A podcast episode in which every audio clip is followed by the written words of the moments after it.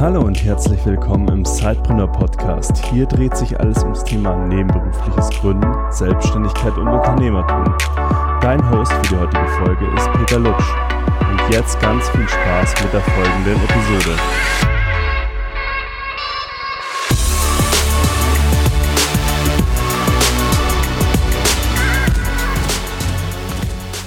Hallo und herzlich willkommen zu einer neuen Episode des Sidepreneur Podcasts. Gleich jetzt im Anschluss hört ihr eine Folge, die bei unserem vierten virtuellen Sidepreneur Meetup entstanden ist. Zu Gast war Michael Stock von BeMoved und er erklärt in dieser Episode den Design Thinking Ansatz und wie wir ihn als Sidepreneure besser nutzen können. Außerdem erfahrt ihr auch ähm, die, ja, die Story hinter BeMoved und was Michael selbst antreibt, nebenberuflich zu gründen. Ja, also bleibt mir nicht mehr viel zu sagen, außer viel Spaß mit dieser Episode. Ganz kurz zu mir, beziehungsweise wie bin ich dazu gekommen? Und im Prinzip ja, als Sidepreneur. Also ich hatte die Gelegenheit tatsächlich davon zu profitieren, von diesem Netzwerk, von dieser Veranstaltung. Und ich, äh, irgendwas hat mich damals hingezogen zu der Veranstaltung nach Frankfurt. Dort hatte ich die Juliana als erstes kennengelernt und bin dort natürlich auch nach einem sehr, sehr spannenden Meetup äh, mit vielen Ideen nach draußen gegangen. Und das Thema bei diesem Meetup, und das hat mich immer wieder begleitet, war ähm, hinzu oder weg von.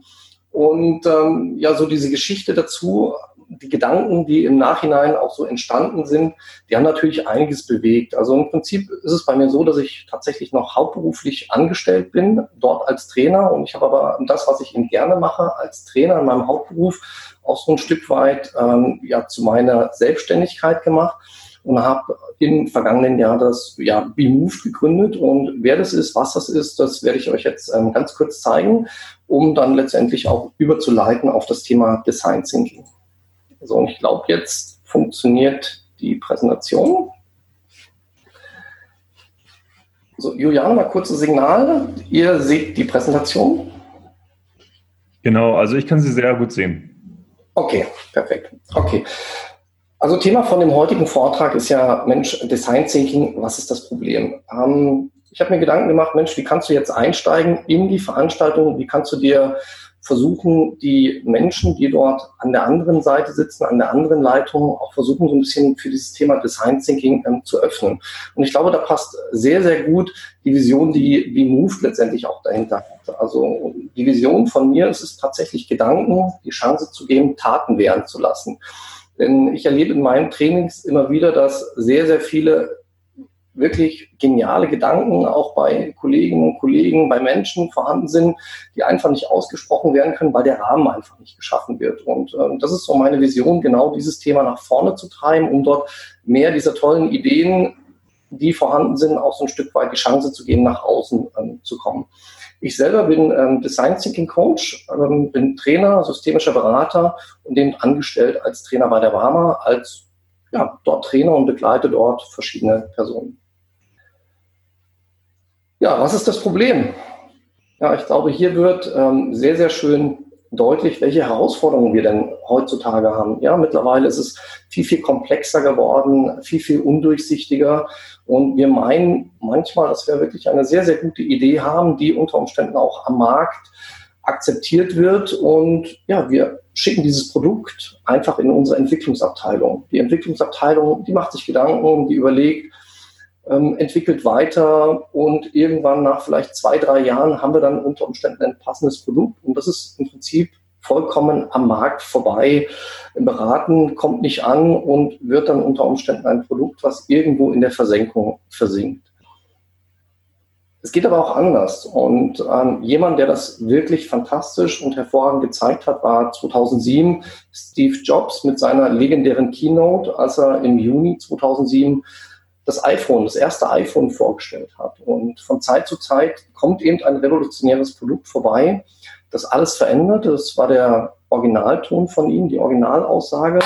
Und es ist jetzt keine Erwartung an jeden Gründer, dass er irgendwann mal ein revolutionäres Produkt auch nach außen trägt, sondern ähm, sich, so wie dieses Produkt entstanden ist, einfach damit auseinandersetzt. Weil das Geniale beim iPhone, und ich glaube, jeder kennt vielleicht noch das ein oder andere Handy aus der Vorzeit.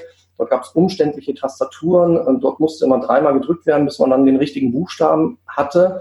Letztendlich war es so, die Vision von Apple war es jetzt wirklich ein Handy zu entwickeln, was ohne Tastatur auskommt. Und äh, das ist eben etwas, wo jetzt die Philosophie von Design Thinking auch so ein Stück weit deutlich wird.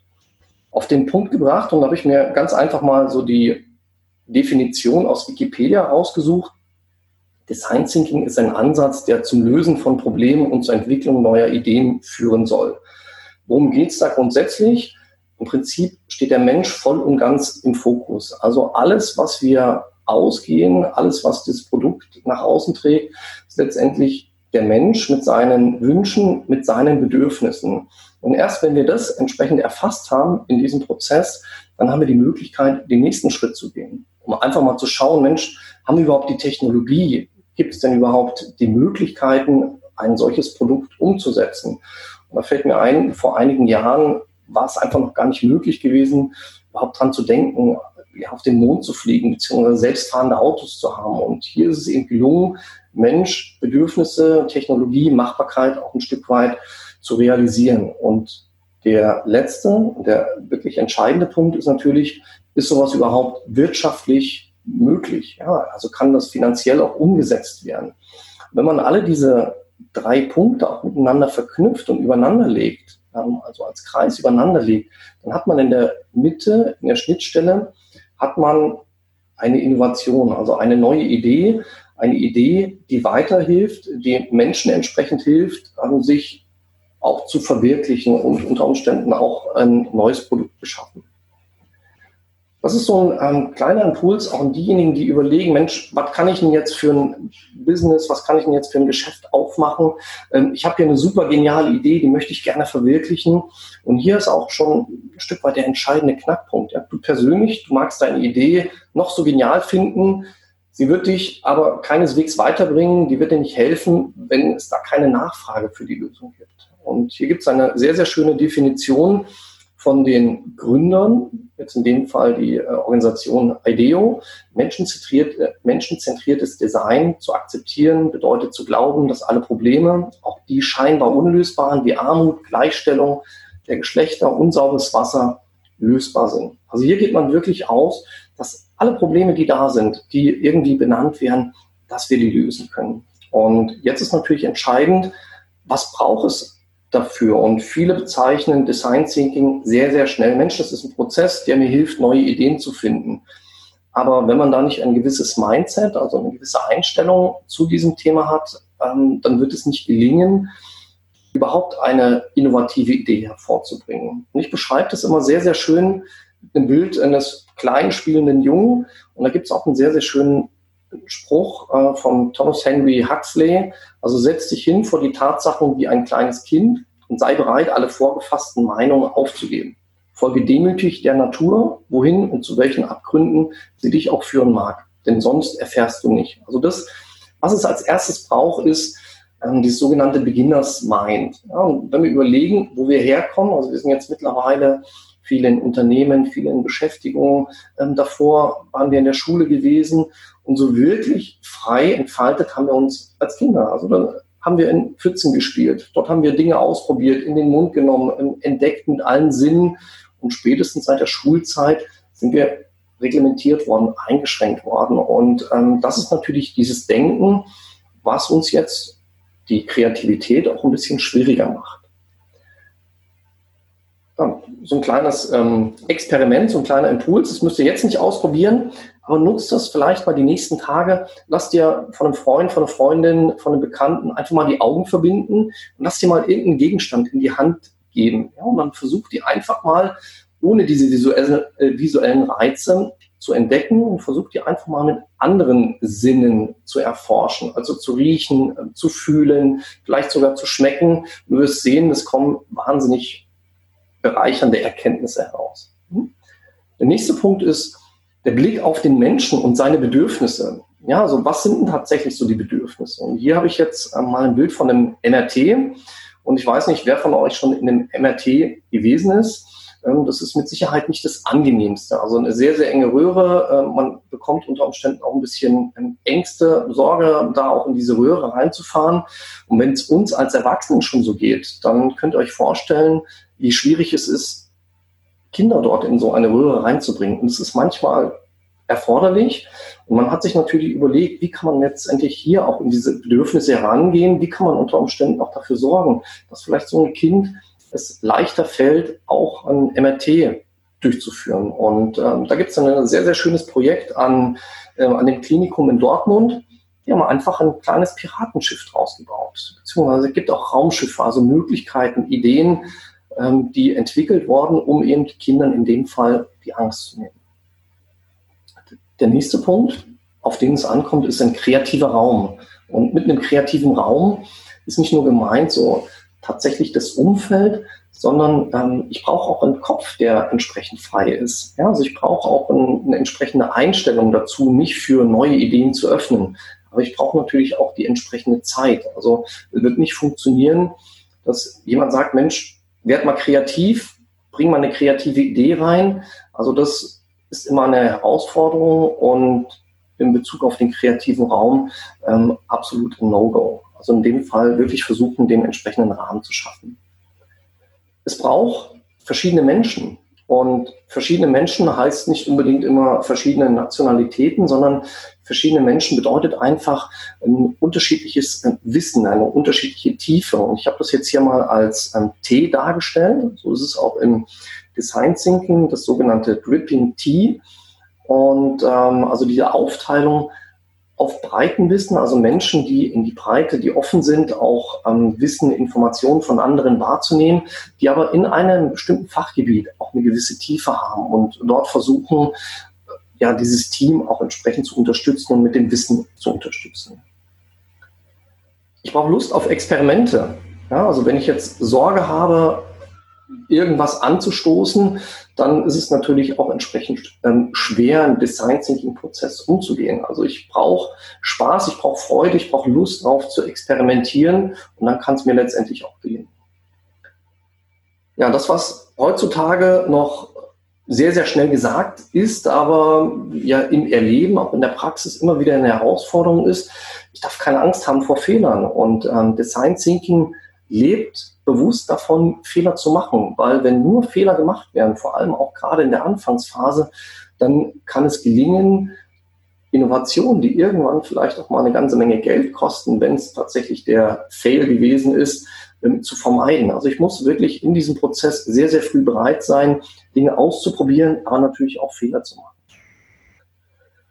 Ich muss die Komplexität akzeptieren. Ja, also es ist nicht mehr so wie früher, dass wir gesagt haben, Mensch, ich gehe jetzt mal an den Lichtschalter, mach mal das Licht an, sondern mittlerweile ist alles untereinander vernetzt und es kann sein, wenn ich jetzt an den Lichtschalter gehe, dann habe ich irgendwo in der Küche die Mikrowelle ausgeschaltet. Also das ist wesentlich komplexer geworden und es muss einem einfach auch bewusst sein. Ich muss diese Offenheit haben, ähm, die es wirklich braucht, um auch in diesem Prozess voranzukommen. Ja, Optimismus ist für mich eine, ähm, eine Kerneinstellung, auch gerade in diesem Prozess. Ich muss immer davon ausgehen, dass es eine Lösung gibt für mein Problem. Und wenn ich die am Ende eben noch nicht gefunden habe, dann muss ich vielleicht auch einen anderen Weg gehen. Dann muss ich Alternativen suchen. Dann muss ich vielleicht mit meinem Team nochmal zusammenkommen und schauen, Mensch, haben wir tatsächlich alle Parameter betrachtet, aber ich muss diesen Optimismus haben, dass es am Ende auf jeden Fall eine Lösung geben kann.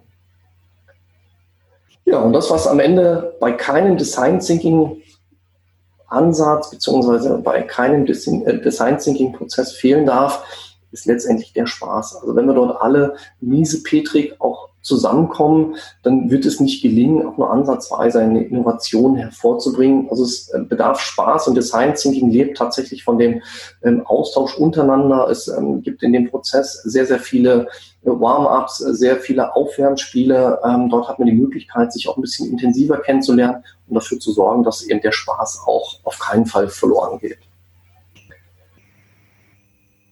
Wir werden uns mal anschauen, wie sieht es denn aus so in dem klassischen Denken? Ich habe es vorhin schon mal ganz kurz angesprochen in Bezug auf das Thema Fehler machen. Also momentan ist es so, wir haben irgendein Problem, beziehungsweise ich erzähle meinem Freund, meiner besten Freundin, ich habe ein Problem und was passiert? ich bekomme in der Regel eine Vielzahl von Lösungsmöglichkeiten vorgestellt. Ja, mach doch mal das, probier doch mal das, äh, schau doch mal das. Oder genauso in Teambesprechungen. Ja, jemand hat einen Gedanken oder es wird ein Problem geäußert, der Absatz ist eingebrochen und sofort schießen eine ganze Menge Ideen nach vorne. Und ja, Konsequenz ist, aus diesen Ideen, die gekommen sind, wird eine ausgewählt, wird unter Umständen umgesetzt und so läuft momentan ja der Prozess der Lösungsfindung. Das ähm, ja, kann manchmal auch sehr, sehr effizient sein, insbesondere dann, wenn es auch eine, vielleicht auch mal eine schnelle Entscheidung bedarf.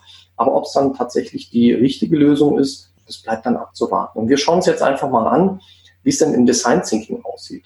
Also hier auch mal so der Vergleich, das klassische Vorgehen bei ähm, ja, im normalen Alltag, die makellose Planung. Wir versuchen Fehler zu vermeiden. Wir machen eine intensive Analyse im Vorfeld. Wir äh, machen eine Marktforschung.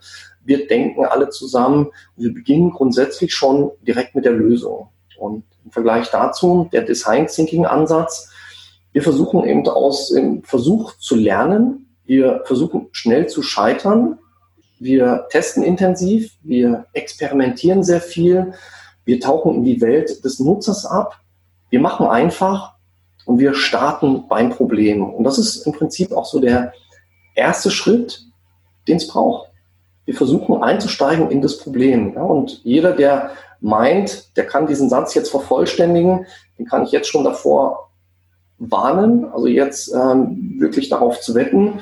Also im ersten Schritt steht grundsätzlich immer, ich muss verstehen, was denn tatsächlich so das Problem ähm, dahinter. Also was macht es mir momentan schwer? Und bei mir in meiner Entwicklung war tatsächlich so die Überlegung, Mensch, wie kann ich jetzt ein Angebot für Gründer schaffen, denen es, es ermöglicht, auch den Einstieg in das Gründerleben so einfach wie möglich zu gestalten. Und hier bin ich eben hergegangen und habe geschaut, Mensch, was sind denn so die Probleme der Gründer?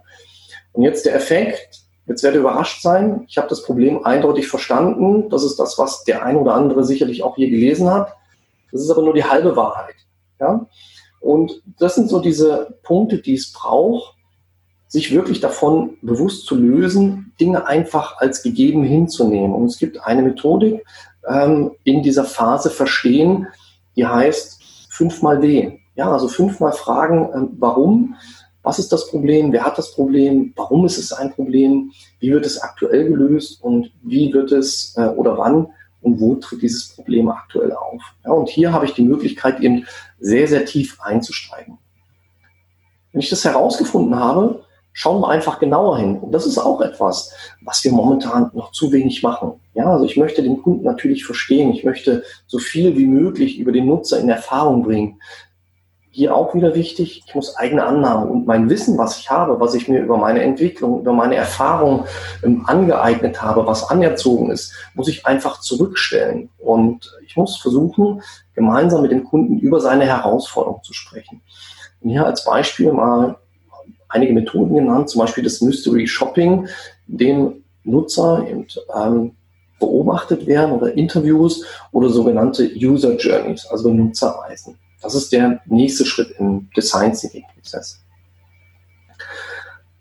Bevor wir dann den Schritt machen in die Lösungsfindung, ist es natürlich wichtig, dass wir erstmal einen Standpunkt definieren. Aus den Erkenntnissen, die wir gewonnen haben, aus dem Verstehen des Problems, aus letztendlich dem Beobachten, versuchen wir, so gut wie es geht, einen Standpunkt zu definieren. Und es gibt hier eine Technik, die heißt nicht, wie sieht mein Standpunkt aus, sondern hier in dem Fall, wie können wir ein Problem für einen Nutzer unter der Anwendung von lösen. Ja, also das ist so eine Formulierung, die hilft, um sich auch ein Stück weit weiterzuentwickeln. Hier habe ich mein Beispiel auch mit reingebracht. Wie könnte ich ein Beratungsangebot für Gründer gestalten, damit sie sich zum Start vollständig auf ihr Unternehmen konzentrieren können? Das ist jetzt so eine Beispielformulierung, die hilft, um im weiteren Prozess auch entsprechende Ergebnisse zu, äh, zu erzielen. Und der weitere Prozess ja, ist dann ganz klassisch. Wir versuchen einfach Ideen zu finden. Und nicht nur eine Idee, sondern ganz viele, ganz viele verrückte Ideen. Und ich denke, die bekannteste Technik und mit Sicherheit auch die Technik, die bei vielen schon genutzt worden ist, ist das Thema Brainstorming. Also hier versuchen wir Dinge zu visualisieren. Wir suchen ganz, ganz viele Informationen. Wir versuchen ganz, ganz viele Ideen hervorzuholen und hier in dem Prozess natürlich extremst wichtig, keine Vorurteile mit reinzubringen, keine Wertung, sondern die Idee, die einem gerade in den Sinn kommt, aufzuschreiben, aufzumalen, damit die im Anschluss auch diskutiert werden kann, damit wir überlegen können, Mensch, könnte das tatsächlich eine Idee sein, die mein Konzept, meine Idee entsprechend auch weiterbringt. Der nächste Schritt, das ist für mich immer der, der spannendste, der lustigste und auch der wirklich herausforderndste Teil. Wir möchten Prototypen entwickeln. Prototypen heißt, wir fangen an, wirklich haptisch zu werden. Also wir versuchen, ähm, Dinge greifbar zu machen. Und hier als Bild sind jetzt die Lego-Figuren abgebildet.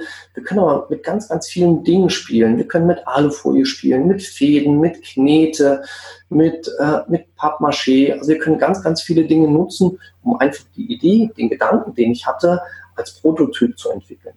Der Vorteil dabei ist, ich habe die Möglichkeit, diese Dinge auch meinem Nutzer, meiner, meiner Zielgruppe auch entsprechend in die Hand zu geben.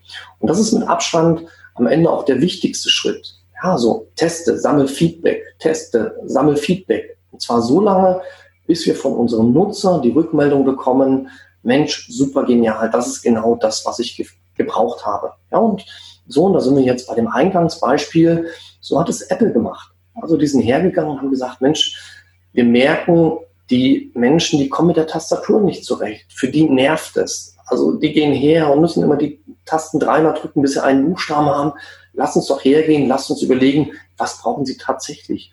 Und am Ende ist 2007 auch das iPhone rausgekommen und dass dort ähm, ja keine Tastatur mehr vorhanden ist, ist mit Sicherheit auch ein Beitrag zum wahnsinnigen Erfolg des iPhones. Wenn man jetzt alle sechs Punkte einfach nochmal übergreifend betrachtet, ähm, ergibt sich ein sehr, sehr schönes Bild. Also das wird im Design Thinking auch als Double Diamond äh, beschrieben. Also es gibt so zwei Diamanten, zwei Bereiche. Auf der einen Seite den Problemraum mit den Prozessen verstehen, beobachten, Standpunkt auf der, und auf der anderen Seite der Lösungsraum, also die Ideen, den Prototypen und dann letztendlich auch die Testphase. Und ich habe hier noch den Impuls dazu gepackt, also divergieren tun wir, also wir versuchen möglichst viele Informationen zu gewinnen in der Anfangsphase. Sehr, sehr viele Informationen, die uns helfen, eine Entscheidungsgrundlage zu treffen.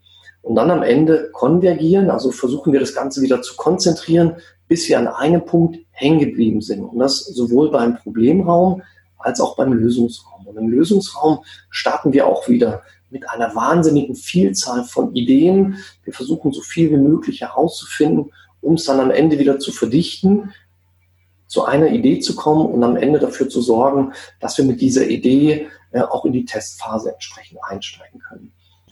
Das Ganze ist im Idealfall kein beliebiger Prozess, sondern das Ganze findet in sogenannten Timeboxen statt.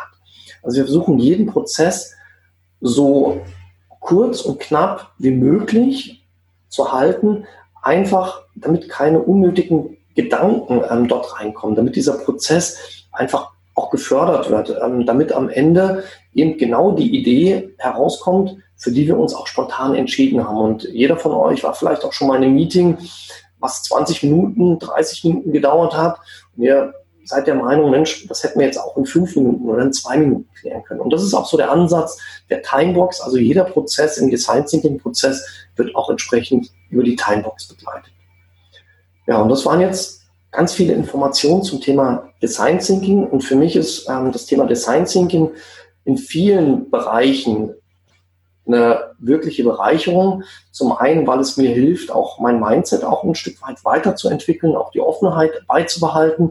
Und jetzt in der Zusammenfassung habe ich nochmal die wichtigsten Punkte zusammengeführt, die wirklich helfen, nicht nur diesen Ansatz auch zu verstehen, sondern den Ansatz letztendlich auch erfolgreich umzusetzen. Und das ist auf der einen Seite natürlich des Beginners Mind, also das Denken als Kind, wirklich diese klassischen Warum-Fragen permanent zu stellen, die Unterschiedlichkeit von denjenigen, die im Team zusammen sind, ähm, die Zeit, die es letztendlich braucht für diesen Prozess, der Prozess an sich mit seinen sechs Bereichen, die Unterscheidung zwischen dem Fokus auf den Mensch, der Technisierbarkeit, der finanziellen Umsetzbarkeit und am Ende noch eine ganze Menge Spaß. Und das waren jetzt meine Ausführungen zum Thema Design Thinking. Ja, ich freue mich jetzt wahnsinnig natürlich auf den Austausch, auf noch eine ganze Menge Spaß auch untereinander in den kommenden Runden. Und äh, Juliane, Peter, wenn, ich hoffe, ihr habt es gehört. Also mir ist jetzt der Stein vom Herzen gefallen. Also ich bin froh, jetzt fertig zu sein. Ähm,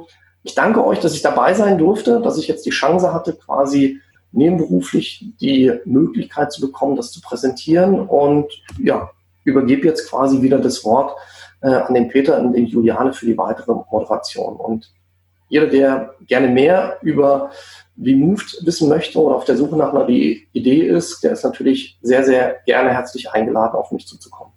Da sage ich jetzt vielen lieben Dank. Ja, vielen lieben Dank, Michael, äh, für, dein, äh, für deine Ausführungen. Ich glaube, das war schon mal ein super Einstieg äh, ja, in die ganze Thematik. Aber du bist natürlich noch nicht entlassen, denn ihr habt jetzt alle die Möglichkeit, auch nochmal Fragen zu stellen an den Michael und thematisch. Vielleicht gibt es aber auch Fragen zu seinem Side-Business, wie er das gestaltet. Also fühlt euch frei, schreibt die Fragen einfach kurz in den Chat rein. Ich lese sie dann nochmal vor, damit wir sie auch auf der Audiospur haben und stelle sie dann Michael sozusagen und ich, dann können wir ihn noch ein bisschen sein Wissen anzapfen heute Abend. Okay, sehr gerne. Vielleicht von mir schon mal in der Zwischenzeit eine Frage. Ähm, was war denn bei dir der Auslöser dafür, dass du gesagt hast, okay, ich möchte das nicht nur in meinem Angestelltenverhältnis machen, sondern ich möchte das darüber hinaus auch ähm, ja in einer nebenberuflichen Selbstständigkeit machen? Mhm. Ich glaube, der Moment ist äh, tatsächlich ähm, in der Einsamkeit gekommen. Ähm, also ich habe ähm, momentan noch mehrere Bereiche. Ich mache noch eine, eine Ausbildung zum systemischen Erlebnispädagogen. Und dort sind sehr, sehr viele Momente, wo man sich persönlich mit seiner eigenen Entwicklung auseinandersetzt. Und das ist natürlich auch so die Kernfrage, Mensch, was möchtest du gerne bewegen? Was möchtest du gerne erreichen? Und ähm, irgendwann bin ich eben drauf gekommen, dass ich in, in den vergangenen Jahren sehr, sehr viele ähm, tolle Entwicklungsmomente hatte und dass das, was ich mache, mir schon eine ganze Menge Spaß macht und äh, dass ich das aber außerhalb dem Unternehmen natürlich auch gerne anderen zur Verfügung stellen möchte. Also ich denke da jetzt für mich persönlich ähm, vor allem auch an, an Menschen, die sich vielleicht dieses Design Thinking im ersten Schritt gar nicht leisten können. Ja, es gibt dort Schüler, die wirklich entlassen werden in ein Berufsleben und dort wird dieses eigene Denken momentan noch nicht ermöglicht. Und das ist so meine Vision, genau dahinter ähm, diesen Schritt zu gehen. Also eine tiefgreifende Mission auch. Und wann, äh, also der, der Punkt hast du gesagt, der kam dann so eigentlich, während du das Ganze halt schon im Hauptberuf getan hast oder ähm, war irgendwie ein bestimmter Moment, der das Ganze ausgelöst hat, dass du in die Selbstständigkeit gesprungen bist? Nee, also es war tatsächlich ähm, parallel. Also das war der Reiz dann, der Ruf hin zu etwas und dann die Überlegung tatsächlich dieses Wissen, was da ist, nicht nur für mich zu nutzen, sondern eben auch noch anderen zur Verfügung zu stellen. Jetzt kam auch die erste Frage und zwar äh, kam die Frage von Bernd. Gilt äh, der Design Thinking Prozess allgemein oder gibt es branchenspezifische Unterschiede? Mhm. Ähm, er schreibt, dass seine, ganz kurz noch, äh, ich ergänze noch, dass, die, dass seine Klienten eher über ihr Problem, also ihre Probleme loswerden wollen und nicht, nicht nach den Lösungen, die ich anbiete, fragen sozusagen. Ja, ähm, die also sind für mich zwei Fragen. Ähm, also zum einen ist es so, dieser Design Thinking Prozess äh, wird momentan natürlich sehr, sehr stark in der Produktentwicklung, in der Innovationsentwicklung genutzt. Aber ich habe auch gemerkt, äh, aus meinem Kontext als systemischer Berater, dass man ihn auch sehr, sehr intensiv nutzen kann, ähm, um letztendlich auch persönlich nach Lösungen zu suchen. Und hier ist es jetzt in der Frage tatsächlich so. Also man kann es übergreifend nutzen, man kann es also für sehr, sehr viele Probleme nutzen. Und er ist ja überwiegend auch in dem Socialpreneurship entstanden. Also dort versucht man sich gerade diesen Problemen zu widmen, wie ähm, ich ähm, kein Wasser, ich habe kein Licht, ich habe kein Essen. Also dort, wo es wirklich diese sehr, sehr intensiven Herausforderungen gibt. Und ähm, jetzt in Bezug auf ähm, diesen Kontext, also wenn man sich natürlich sehr, sehr viel über Probleme ähm, unterhält, dann kann es natürlich passieren, dass man auch sehr, sehr fest verwachsen ist in diesem Problem. Und irgendwann muss tatsächlich dieser Schritt in diesen zweiten Gedanken kommen. Und da würde ich jetzt für mich äh, den Weg finden, Mensch, welche Lösung? Du hast mir jetzt ähm, deine Probleme beschrieben. Welche Lösung wären jetzt für dich so der erste Schritt, um nach vorne zu gehen. Und für mich ist auch das so ein Moment, so dieser Schritt dieser kleinen Veränderungen, die dann angestoßen werden können. Als nächstes kam von Karin die Frage, also sie hat die leider die ersten zehn Minuten verpasst. Sie würde noch mal kurz interessieren, was dein Angestelltenberuf ist. Vielleicht kannst du das noch mal ganz kurz sagen und was dein spannendes, äh, spannendstes äh, Design Thinking Projekt war bisher und warum. Hm, okay, also ähm, ich komme aus dem ja, Zusammenhang der gesetzlichen Krankenversicherung, beziehungsweise dort bin ich Trainer. Mittlerweile ist es so, ich bin dort seit 23 Jahren über verschiedene ähm, Stufen in der Entwicklung jetzt bei der Rolle des Trainers angekommen und habe eben die Chance tatsächlich also viele Menschen in diesem Entwicklungsprozess entsprechend ähm, zu begleiten. Und das ist äh, letztendlich auch meine Vision dahinter, ähm, das auch noch ein Stück weiter nach außen zu tragen. Mein spannendes ähm, Design Thinking Projekt äh, war tatsächlich, und jetzt sind wir auch so ein bisschen außerhalb ähm, der Bahama, ähm, ein Entwicklungsprojekt in Kenia. Also ich begleite ähm, Social Startups und dort hatten wir auch diesen Design Thinking Prozess entsprechend angestoßen und herausgekommen ist eine Plasteverwertungsmaschine, die wirklich auf ähm, einfachster Basis äh, platziert ist, in der Kombination, also wir, wir nutzen das Plastik, was ohnehin in Unmengen dort in Kenia vorhanden ist und versuchen, ähm, das Ganze als Baustoff zur Verfügung umzustellen. Also das ist letztendlich die Lösung, die ähm, dort daraus entstanden ist. Das klingt sehr spannend. Auch mal was ganz was anderes, wenn man hier in so einem Prozess äh, das durchläuft in einer großen Firma, dann ist es, kann ich mir vorstellen, durch die Umstände auch nochmal was ganz anderes, wenn man das äh, erstens äh, ja tut und zweitens dann auch noch ähm, über ein Social Startup das Ganze abbilden kann und auf so eine innovative Lösung kommt. Äh, ich kann mir vorstellen, dass das dann nochmal eine ganz andere Befriedigung auch Erfüllung gibt, wenn man dann sieht, was dabei entstehen kann. Mhm. Dann kam die Frage von Letizia. Ähm, sie bedankt sich erstmal bei dir, Michael, für den spannenden Vortrag. Und sie würde interessieren, äh, wie du angefangen hast, deine Beratung anzubieten. Auf welchen Wegen und in welchen Formaten hast du auf dich oder dein Business aufmerksam gemacht? Mhm. Ähm, also der erste Schritt war tatsächlich ähm, dieser äh, Fail-and-Error-Versuch. Also ich bin wirklich sehr, sehr illusorisch hergegangen. Ich habe meine Freiberuflichkeit angemeldet, ähm, habe eine Homepage gestaltet und habe dann gemeint, okay, da wird schon irgendwas passieren, da wird schon irgendjemand auf dich aufmerksam werden. Jetzt mittlerweile, also das Thema, das läuft jetzt seit circa anderthalb Jahren, habe ich mir eben im Nachhinein auch selber Gedanken gemacht, okay, wie kannst du das Ganze weiterentwickeln? Und äh, die Juliane, ähm, die lächelt jetzt vielleicht etwas dazu. Also ich habe ihr damals die Bienenkarte überreicht. Also ich habe mir tatsächlich ähm, Gedanken gemacht, Mensch, was kannst du jetzt ähm, anbieten, um tatsächlich auf dich aufmerksam zu machen? Denn Coach, Trainer, Berater gibt es natürlich auch eine ganze Menge. Und ähm, was kannst du jetzt tun, um auch präsenter, um, um wahrgenommen zu werden? Und herausgekommen ähm, sind verschiedene Angebote über Removed. Also zum einen natürlich erstmal die Bienen, die dort sicherlich auch immer ähm, eher wahrgenommen wird als die klassische Visitenkarte. Und dann im nächsten Schritt ähm, auch Postkarten. Ganz einfache Postkarten, die ich nutze mit verschiedenen Hinweisen. Ich habe jetzt, kann gleich mal schauen, wenn ihr mich dann ganz kurz vom Bildschirm entlasst, dann zeige ich auch gerne mal eine, eine Karte mit einem lustigen Motiv drauf.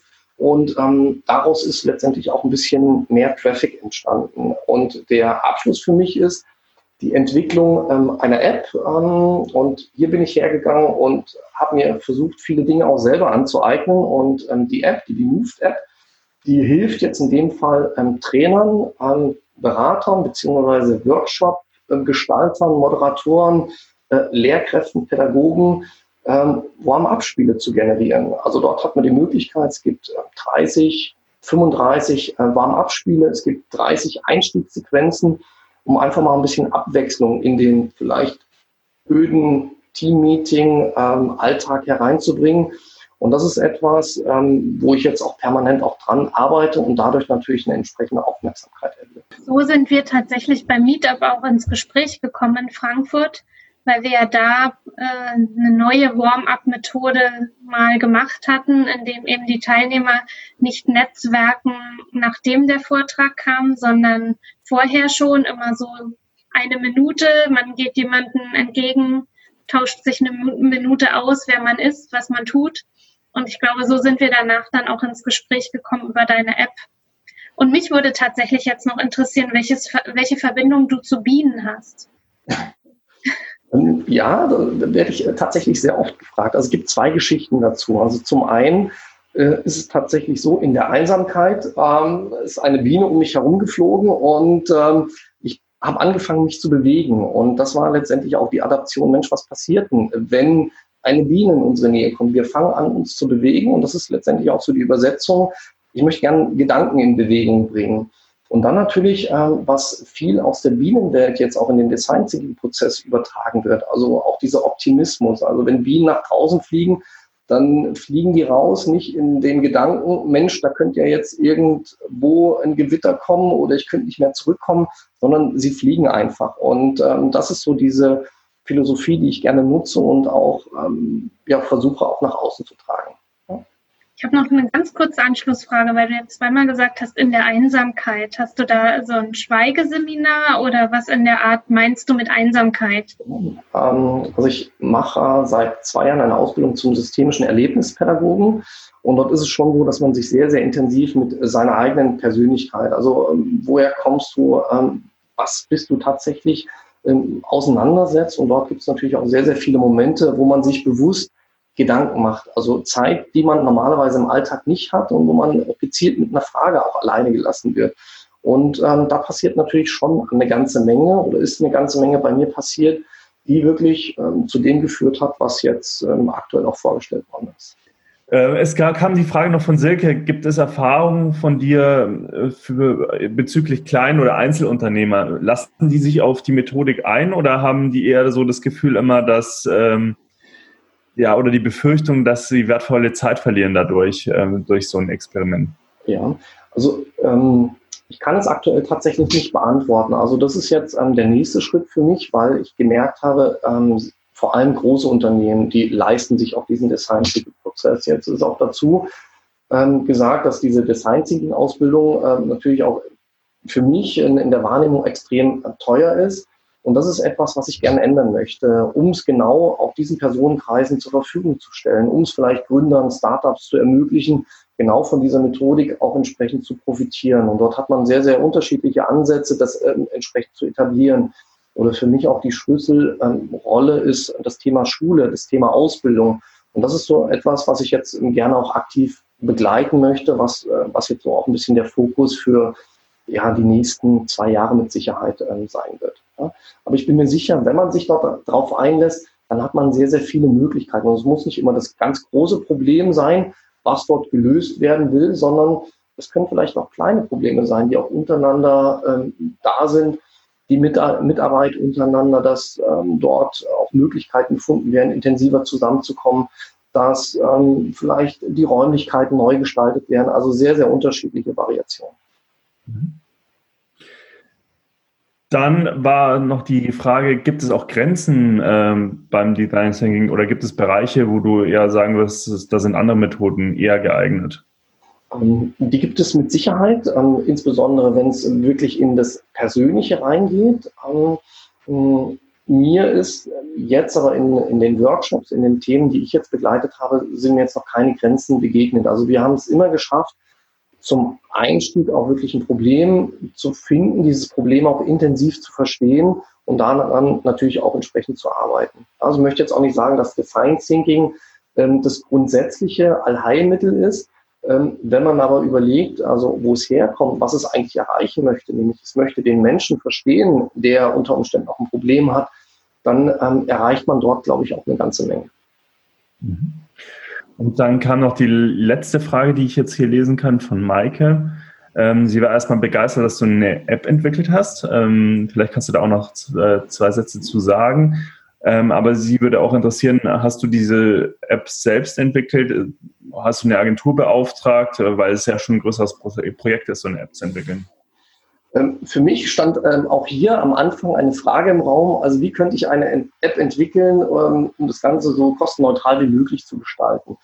Die erste Phase war tatsächlich, sich mit diversen Programmiersprachen auseinanderzusetzen und habe dann aber sehr, sehr schnell gemerkt, okay, da stoße ich an meine Grenzen. Und jetzt mittlerweile gibt es auch Unternehmen, die hier einen Markt gefunden haben.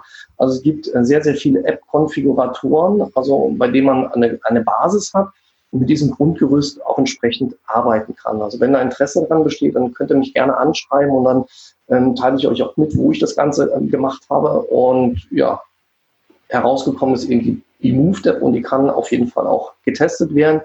der Homepage kann die kostenfrei runtergeladen werden bis zu einem bestimmten Bereich und kann einfach ausprobieren. Ja, prima. Also ich glaube, äh, jetzt sind wir mit den Fragen soweit durch. Äh, du willst noch mehr Tipps, Tricks und dich mit anderen Zeitpreneuren vernetzen? Dann komm doch einfach in unsere Facebook-Community. Den Link dazu findest du in den Show Notes.